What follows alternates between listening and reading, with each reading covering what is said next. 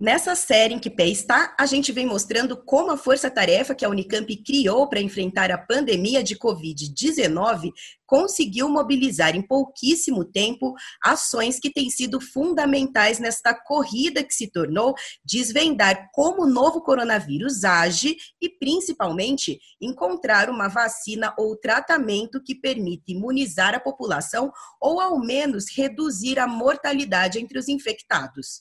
E hoje a gente vai saber como andam os trabalhos e pesquisas que vêm sendo realizados no LEVE, o Laboratório de Estudos de Vírus Do Instituto de Biologia da Unicamp, que é coordenado pelo professor José Luiz Proença Modena. Além de estar atuando na frente de diagnósticos da Força Tarefa da Unicamp e na busca de medicamentos para os casos graves, o professor José Luiz também pesquisa atualmente como as diferentes variedades do coronavírus e a produção de mediadores inflamatórios podem estar relacionados à progressão clínica da doença. É, professor, antes de mais nada, obrigada pela sua participação. Queria que você começasse contando para a gente, então, em que pé está essa pesquisa? Vocês é, já conseguiram encontrar resultados relevantes que possam ajudar na recuperação dos casos graves da Covid-19? Juliana, eu queria de antemão agradecer o convite, é um prazer falar e comentar um pouco da pesquisa que a gente tem feito no laboratório. É, a, a, pesquisa está andando, né? Então a gente tem conseguido sequenciar esses vírus tanto aqui de Campinas como de outras regiões. Esse estudo ele é um estudo multicêntrico, na verdade. Campinas é um braço de um estudo maior é, numa parceria com a Universidade de Oxford, sob coordenação do professor Nuno Farias e coordenação também da professora Esther Sabino, do ICB da USP de São Paulo, que a gente tem sequenciado né, o SARS-CoV-2 de diferentes regiões do Brasil para a gente entender como que está se dando essa disseminação e a variabilidade né, desse vírus aqui no nosso país. Né? É, num primeiro momento, então, a gente realmente fez essa análise no âmbito nacional, sequenciamos amostras daqui de Campinas e as amostras daqui de Campinas ajudaram a gente a traçar esse panorama nacional de disseminação do vírus, em que a gente conseguiu mostrar então que teve basicamente duas ondas de circulação desse vírus, uma que deu início em fevereiro até as primeiras medidas de contenção, né, que foram feitas pelo Ministério da Saúde, onde a gente teve uma alta é, disseminação, uma velocidade de espalhamento desse vírus muito alta. E depois uma segunda onda aí com uma taxa de disseminação menor, é, que está relacionados com as medidas de contenção. E dentro dessa grande, né, é, dessa grande número de informações que a gente conseguiu coletar sobre esse vírus, sobre o sequenciamento, né, os dados genômicos desse vírus, a gente viu que esse vírus ele entrou por várias fontes né, no Brasil. Foram mais de 100 introduções de vírus né, SARS-CoV-2 a, partir de diferentes aeroportos, né, de pessoas vindo de diferentes países do mundo, mas a principal porta de entrada foi Europa Estados Unidos, né, e desses vírus que entrou, a gente teve basicamente dois variantes que são mais preponderantes no Brasil e que estão disseminados no Brasil quase como um todo hoje, circulando no nosso país. Né?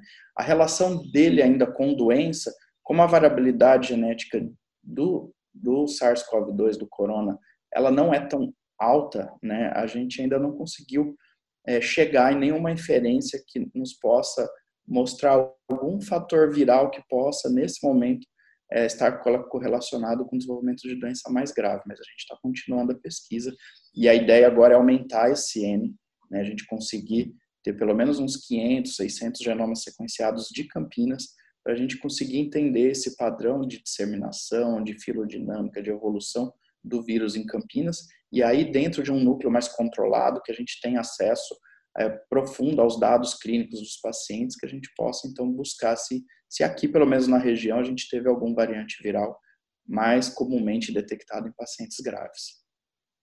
Entendi. É, professor, uma das evidências que tem chamado a atenção sobre o coronavírus é que ele não só pode levar a uma síndrome respiratória que evolui muito rápido, mas em muitos casos também a uma grave inflamação que atinge diversos outros órgãos vitais. Que tipo de resposta essa pesquisa de vocês aponta em relação a isso?